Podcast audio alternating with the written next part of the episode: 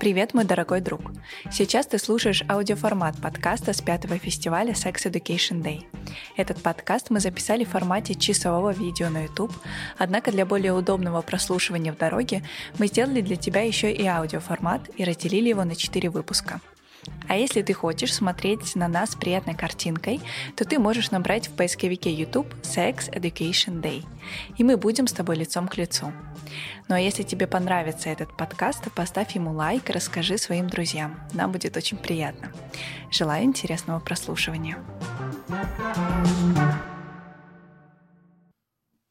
Окей. Давайте поговорим про то, что иногда мы сами себе не нравимся. И, к сожалению, такое происходит почти с каждым или происходило на каком-то определенном этапе жизни. А может ли наш партнер помочь нам принять себя? И если у вас есть какие-то истории, поделитесь. Ну, я много историй слышала, как вот парень помогал девушке раскрыться, или наоборот, э, девушка помогала парню раскрыться, или как-то он ее там подстегивал на то, чтобы она менялась, там ходила в зал или еще что-нибудь, э, и ты сперва слушаешь, думаешь, он тебя заставлял ходить в зал, mm-hmm. а потом ты смотришь на нее, думаешь, ну, ты, конечно, секси-красотка, и они такие еще э, женятся там, типа, и ты думаешь, офигеть, типа, это так вот работает, класс. Но в моей вселенной Э, только я могу сама себя вот ну партнер конечно типа мне может помочь с этим э, чтобы я чувствовала себя лучше но это вот на уровне поддержки все и заканчивается все остальные этапы там улучшения самой себя вот только на мои плечи ложится mm-hmm. вот поэтому такие случаи я знаю ну предполагаю что это рабочая схема но не всегда потому что мне кажется у партнера свои какие-то представления о том что такое красиво э, сексуально правильно хорошо, у тебя свои, mm-hmm. и как-то можно в этой плоскости не пересечься. Угу. В общем, поддерживаю. Мне тоже кажется, что можно опираться на партнера, можно э, просить и ожидать от него какой-то поддержки но вряд ли он э, сильно поможет, э, хотя бы, правда, в силу того, что у него абсолютно свое представление о каких-то э, идеалах, и у него в голове точно такие же стереотипы. Опять-таки, ну, есть вариант, что он другого пола и, в принципе, не очень понимает, что с этим делать.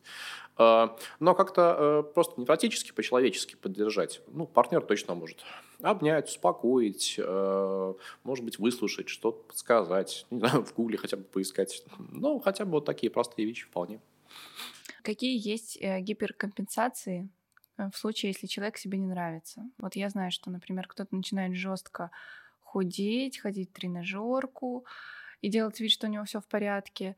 А кто-то начинает слишком много работать, чтобы что-то себе доказать, и, и сделать вид, что у него все в порядке. Что еще? С чем мы еще сталкиваемся? Выкладывать сторис с фильтром очень много. Сперва ты думаешь, боже, боже, прыщи, прыщи, страшное, фу, жирно. Потом ты выкладываешь сторис с фильтром и такой, боже, родил же кто-то вот это.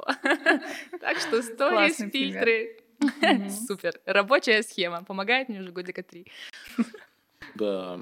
Ну, кстати, красивая часть уже была изложена. А, в общем-то, это достаточно эффективные методы. Но самый, наверное, э, хороший вариант – это все-таки опираться на социальное окружение. Ну, то есть какой-то обратной связи. В конце концов, просто тупо подходить и спрашивать, слушай, я красивая? Или там, ну, я сегодня вообще норм? Жесть. Когда мне говорят норм, я думаю, оскорбление! Великолепно, потрясающе, столько слов, нормально. Не, ну норм это мужчине. Женщине понятно, что там больше эпитетов. А еще, знаете, когда говорят, ой, такая девочка симпатичная, мне кажется, это какая-то отмазка. Вам не кажется? Ну, типа, симпатичная это типа такая, чтобы не сказать, что страшненькая. Нет такого ощущения. Вот у меня ну, все время. Когда ты так говоришь, уже есть, да. Это не в тему. В принципе, девочки все симпатичные. Но ну, есть ну, такие девочки, мы же про девочек, не про женщин, не про девушек, да, тут как бы есть нюансы. А, вот. А, ну, кстати, вот это тоже один из тех моментов, что ведь э, э, если мы говорим, что какая, какая красивая женщина, то вообще слово «женщина» же у нас тоже довольно стигматизированное, да? Господи, у женщины реально столько всех этих нюансов, красивая, симпатичная, женщина, не женщина, девочка, девушка, ух. Ну, это такой Сегодня еще, ну, главное слово «сегодня» еще. Да гендерные особенности. Um, почему люди некоторые пытаются заслужить любовь у партнера? Ну, это ценность. А почему она не дана изначально? Почему им важно заслужить? Почему она дана изначально? Любовь к маме, любовь к родине. Ну, любовь к родителям, по крайней мере, как минимум. Любовь к себе, теоретически, тоже не дана изначально. Она рождается через обратную связь с родителями. То есть родители дают посыл к тому, любят они меня или нет, а я тогда уже принимаю. То есть можно ли меня любить, либо нельзя. Если можно, тогда я начинаю сам себя любить. Э, ну, дальше там уже социум присоединяется, и, в общем, все это сплетается в довольно сложный клубок. Э, но при этом же любовь – это очень э, ну, важные, яркие переживания и вообще комплекс каких-то намерений, фантазий, мыслей, направленных на поддержание близости с каким-то очень важным человеком. А близость очень важна, без близости нет отношений. Поэтому я думаю, что ну, под любовью многие ищут именно близость mm-hmm. на разных уровнях. Но мы просто базово подразумеваем, что вступая в отношения, вы обмениваетесь этими ценностями, поддержкой, близостью и тому подобное. Но некоторые люди, да, как будто бы пытаются заслужить и делают больше, и потом, ну, я уверена, у них есть какие-то проблемы на этот счет. Это какая-то травма, связано, может, с тем, что в детстве им родители не отразили меньше обратной связи дали? Или что это? Ну, это правда, в большинстве случаев какие-то особенности, специфика воспитания, не только детско-родительского, но и встреча с э, социумом, и э, в частности, это воспитателями, педагогами, которые, к сожалению, тоже часто косячат плане обратной связи, в плане взаимодействия с детьми. Э, ну и, в общем-то, э, навязывает кучу комплексов и стереотипов. С какими-то дети справляются в дальнейшем, с какими-то нет, и потом мы вырастаем. И какая часть этих комплексов говорит нам о том, что, ну, в общем, не такие уж мы и, и любимые, надо прям сильно поработать, чтобы заслужить любовь. Ну, как раньше, там, да, в детском mm-hmm. саду надо было поднапрячься, чтобы быть да, самой там, любимой девочкой и воспитательницей ну и так далее, и так далее. Вот. Ну, не считая того, что во многих семьях мы не единственные дети, опять-таки надо что-то заслуживать между там тремя э, дополнительными членами семьи в виде там братьев, сестер. Э, ну, в общем-то, периодически, правда, нам приходится заслуживать любовь, э, ну, вернее, заслуживать внимание Любовь-то мы не можем заслужить по факту. Угу. Но мы очень часто путаем эти понятия. И под любовью очень часто подразумеваем внимание, близость, поддержку, нежность, заботу. Ну, и каждый вкладывает что-то свое, и, правда, в какой-то дефицит э, мы реализовываем через попытку получить любовь. Хорошо, спасибо. Переходим к любимой нашей теме. Как Это какая? Правильно говорить о сексе с партнером. Давайте топ-5 фраз, которые точно нельзя говорить от каждого. Во время секса, после, до? Эм, не знаю, в этот топ включи все. Э, все? Господи, мне когда такое... Это, это первая фраза. Да. Ну просто, типа, как бы, вроде что такое непонятное происходит, ля-ля-ля, и просто, и чел такой, все, я думаю, ты думаешь, это так происходит? Типа, стоп, снято или что? Все? Нет, ну типа... Окей, исключаем эту фразу. А, а мы пускай По очереди, а. Пинг-понг. Ну ладно. Я очень старался, как тебе? Я очень старался, как тебе? Окей, да.